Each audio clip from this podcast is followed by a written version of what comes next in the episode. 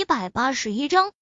在此期间，楚玉洁帮他招募了一大批国内外比较知名的化妆师入到旗下，生意更是到了风生水起的地步。他的工作室也在今年初被更名为了 CX 化妆公司，而这一切前后用了不过两年多。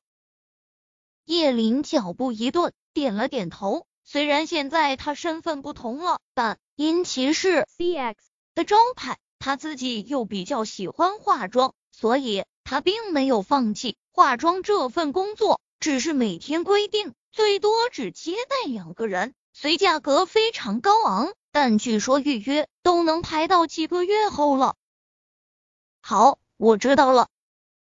下午把公司的事情处理好后，他就刻意给自己。换了一身的工作服，公司司机车将他送去了宴会场地。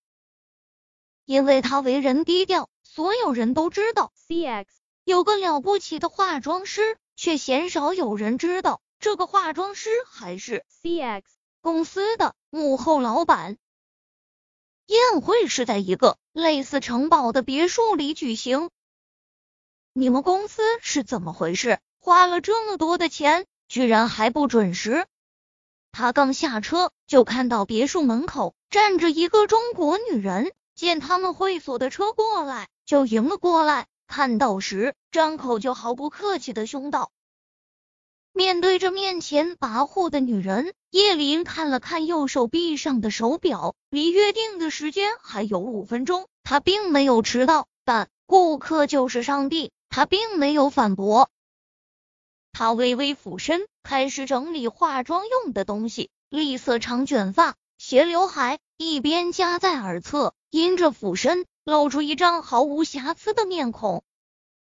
站在他旁边的女人嘀咕道：“一个化妆师能长这么美，那技术能行吗？该不是故意借口化妆混进里面勾搭男人吧？”叶林听到了，却装作没听到，面上情绪毫无波动。可那客人却明显面色不悦了。女人之间有时候难免会有嫉妒，被一个化妆师比下去，谁都不会太乐意。叶林在公司化妆时一般都会戴口罩，所以倒是没有遇到过这类问题。想到这，他从包里取出口罩，遮住了姣好的容颜，拿了副黑框眼镜给自己戴上。接着，长发用皮筋随意束在脑后，瞬间不仔细看就成了一路人甲。那客人这才面色缓和了些。行了，你给我妆重新画下。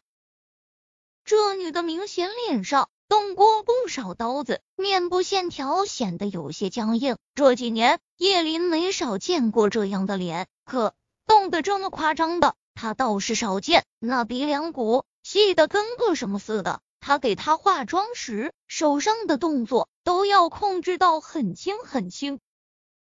喂，你画的是什么东西啊？跟个鬼似的！妆化好后，那女人对着镜子就吼了起来，瞬间吸引了不少人围观。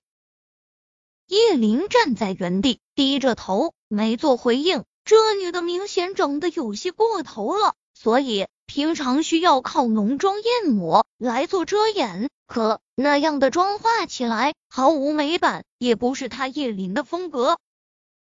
以至于此刻，当叶林只是在给她画了个正常的妆容时，她面部的一些缺陷就暴露了出来。哪怕她已努力遮掩，可终是遮盖不了。